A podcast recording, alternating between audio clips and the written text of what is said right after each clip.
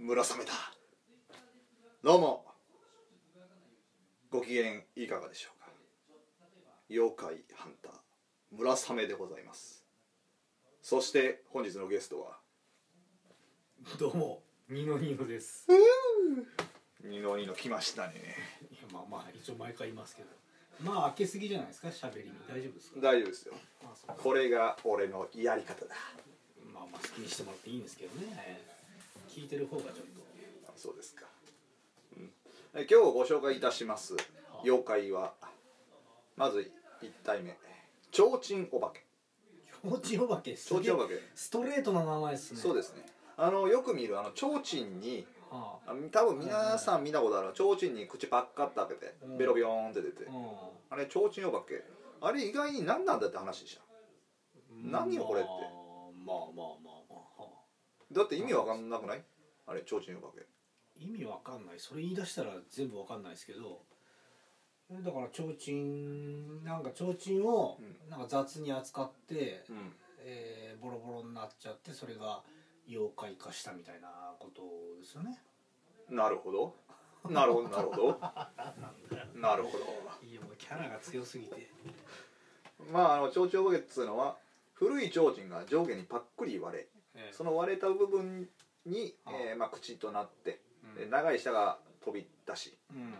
えーまあ、提灯の上半分には1つ目ないし2つ目があるのが一般的に考えられているはで提灯がなんとあは提灯から顔あうん手体うんそして翼が生えていることもあります翼がありますねレッドブルだレッドブル飲んだんだよ提灯も まあまあまあよしとしましょうあそうなんだうんこれまあつばどこ行くねんって話だよね翼そうっすね目的があって翼っつうのは目的があって生えるもんやもんやそうですねなんかどっか行きたいっていう気持ちがあってのあれだから提灯ね目的はあるんですかねなんか人を驚かしたいんですかなんでしょ未来に羽ばたくんかなうかいやもう多分ぶっ壊れてそうなってるから未来もクソもねえと思うけどまああこれはまああのまああのなんていうかなあまあ物の妖怪が多数書かれてる駅、えーもの昔からあって「まあ、百鬼夜行」っていうのがあるんやけど絵あ巻にはそこでまあ書かれてあうーんあ違うわえ嘘でしょそんなあでも書かれてるんけどああ書かれてるけどただ江戸時代よりも前うんと見られてる古い作品にはうんこの提灯が書かれた作品は確認されてないというほうじゃあ江戸から出てきたんですねそいつはまあでそうも提灯というものが多分だって昔はないわけでしょそっかそう考えりゃそうでしょうねそっかそっか提灯江戸時代からまあちょっと詳しいあれは分かんないけどでもそっか平安時代もないんだ平安うーんあの頃じゃあ明かりどうしてたんですかねちょっと分かんないけどそうやねアンドンアンドンああそっかわからんな腰どうやってたんやろ炎をどうやってろうそく包んでたろのうかそくうんあそっかでこれ大変多分有名めっちゃ有名はやけど、は反面地域などに即した具体的な伝承はほとんど残されてないあなるほどなんか全体的にぼやっとなんかそんなのいるなーで終わってるんですねうんだからまあ江戸うんの都市だけじゃないかな、うんでもうんその伝承がないってことは何かされたっていうことはないってことだねああなる提灯ほどにね人にひ危害を加えていないとそうやねなるほどだからおどほんまの純粋に脅かされてるだけでいや脅かしすらしてないんじゃないかだってそうかそんなななんかあったらまあ別にあの怖くないね、ううんわーって初め言うけど、うわーあちょうちんかいって いやいやいやお前おび口が出てるだけやと提灯一回で済みます口出てんですようん下がベロン出て、思う、ででだから初めキャーってなるよ、うんキャーって23歩下がるけど、うん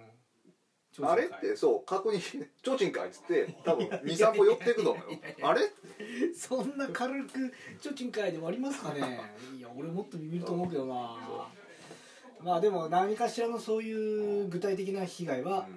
残されてないんですねうんなるほどでこれ平成以降、うん妖怪関連の書籍によってはあその絵画上のみで存在する妖怪、まあ、実際いなかったんですねあーでという分類にされててえうんなんか子供向けに創作された妖怪とする説もあるあああなるほどなるほど、うんもうそういう実害がないから、なかなかやっぱかもねできだなかいですねそれらは多分今しめだからああのまあ昔は炎がすごい大切やから、うんまあ油とか高価だから、うんうんあのまあ大切にしなさいという提灯を、あえあえんまもう大切に使えとボロボロになるまで使いなさいとそうですねかなじゃないと化けてかなって、出るよーってそうあ子供に多分あれでしょ持たすのが高価すぎるからおおー、うんだからあんまりほんま持っていく時はほんまにこれお前命がけで守れよとそうじゃんこの提灯お前のあれやからこうお前の何倍もする値段やからなみたいお前の何倍もって子供を金で換算するのもどうかと思いなますそけうどまあ感じかなまあなるほどまあこれ鳥山あ有名な鳥山石燕っていうねはあ方のあれで、えーある絵で提灯の形をした妖怪のブラブラっていうのもいいんだよはあのふふあうんふうん合否のひふはいじゃあふだふうっという感じはいそう風に落ちるはあで風に落ちるのを繰り返してブラブラっていうへえまたで別物なんですかそのさっきの提灯を分けとはで石燕の解説によるうん門ではうんあの狐火の妖怪とされている、おおーがやっぱり絵では提灯として描かれてるからあ提灯お化けの一種だとされるなるほどねと、まあまあだからまあ火の妖怪の類やん狐火っつうかまあ結局ねなるほ結ど局そういう感じそうだからもう現代は提灯ないよね提灯あんのまだいやまああるはあると思いますよそりゃどこにあるわかんないですけど浅草とか行ったらなんか売ってんじゃないでですかも提灯もう火入れてないでしょ危ないから基本はそうでしょで電も球やなでも全くないとは思わないですけどねどっかしらにありそうですけどそういうでもこれ提へ灯って多分あの中国から来たと思うんだよえ多分向こうもあですか提灯あると思うからんだからなん中国のとこには妖怪同じ妖怪ないのかなっていうのはちょっと思いますねうーん提灯日本から行ったわけじゃなくて向こうから来たんですねじゃあ提多分江戸うん向こうにあったと思うよああいうのは灯へえもともとなるほどね明かりのえー、あそうかまあタイあーそうか、うん、なんかそんな感じし ないなんかなんかちょっとどどっちがどうかわからないですけどまあでも中国にも何かありそうですよねそれなうんらしき何か、ねうん、やっぱ人間の考えることなんて似たようなもんでしょうからまあこれが1体目ですであ2体目が、えー、2体目釜なり釜なり釜あのおかえーっとご飯のね釜炊飯器あ炊飯器のま釜あ釜になる釜なり釜がなるみたいな、うんはあはまあ頭があ釜の妖怪があはなあんか絵馬を手にした姿で描かれてるとかだけどエマ絵馬うーうんんなるほどまああの釜なりあなりかまっていうのかなという語句自体は、まあ、なりかまというんかなうんかまなり僕はかまなりで知ってます妖怪あの北野でできただはで、えー、釜を火で炊くことによって発生する男から吉凶を判断したりする神事やえなうーんむか多分ね昔あのー占いではあ亀亀を叩いうん叩く亀の甲羅で占ったりしたのよ昔はね占吉い凶をね吉凶ああ吉凶ね、はいはいはい多分釜でその占いの一種で釜を火で炊くことによって発生する音パチパチからカンカンとか落とするおうじゃんおうおうおうから吉凶を判断する心理があるらしくって、怪しいなあそんなのあるんですか、うんへでえ釜が思いもよらぬだはからたまに「なんじゃ今の音」っていはこう鳴らすことを幸幸運不運の前兆と見るいへえああなるほど俗言などを指しているうーんまあまあ簡単に言うと占いの一つはいはいはいはいはいはい占いをやってたんだそんな釜でそうやね釜ってなんだろうねだから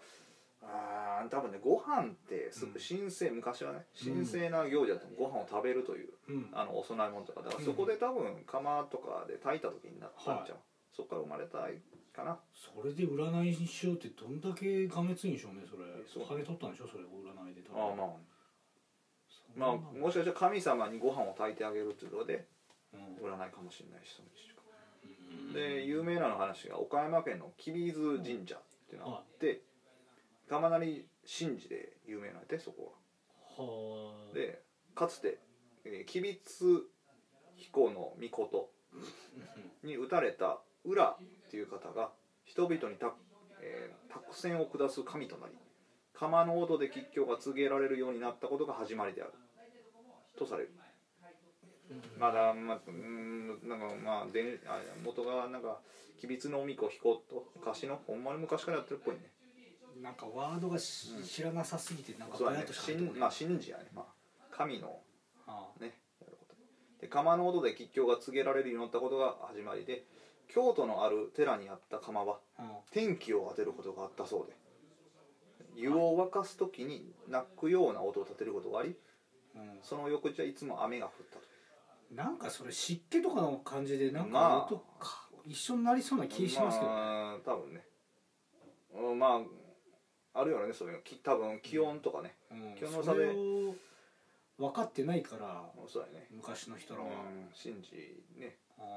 ーでもでも天気予報にしてはうんいいかもしれないねうんその分かんなくても仕組み分かんなくてもそれでグツグツね、それ経験でねあそうこの音はこれだってそう今日はちょっと気候が雨が降りそうだうんとうかん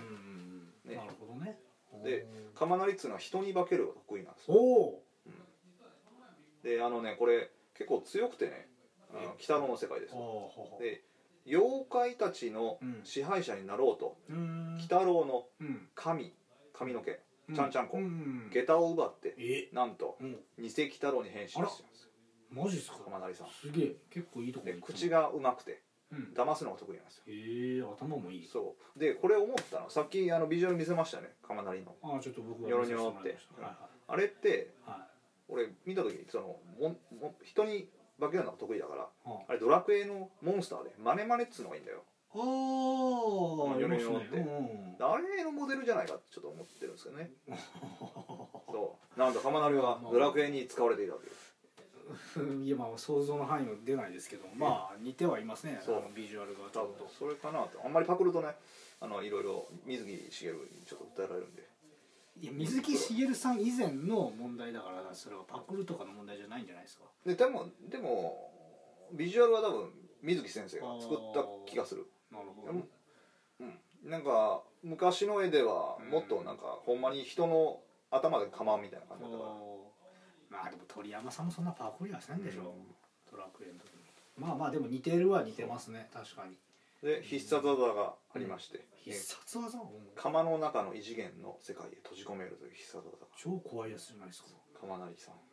だから強いんだよ一応異次元に閉じ込める怖っあのベンキマンと一緒ですよ筋肉マンね筋肉マンのベンキマンで俺だ俺もこの先は知らんって便器にお前らを放り込むけどこの先は俺もよくわかんないみたいジョジョの奥安も一緒ですよなあそうそうそう、こんな感じやそんなのばっかですねけどうんこれが釜成さんですわ、ああわかんない面倒くさいんでしょうね考えるのこの先がどうだって作者はまあ、異次元うん異次元に行ってりゃいいや4次元四次元殺法釜成四次元にいやもうそのちょっと「筋肉マン」の技出されてもわかんないけど以上なでるすほどね今日はええーっと提灯お化けと釜鳴りをご紹介いたしました、ーうんそれではまたら不定期ですがお会いしましょそうっすよ毎週やるんじゃないですさかよこなれあうさよなら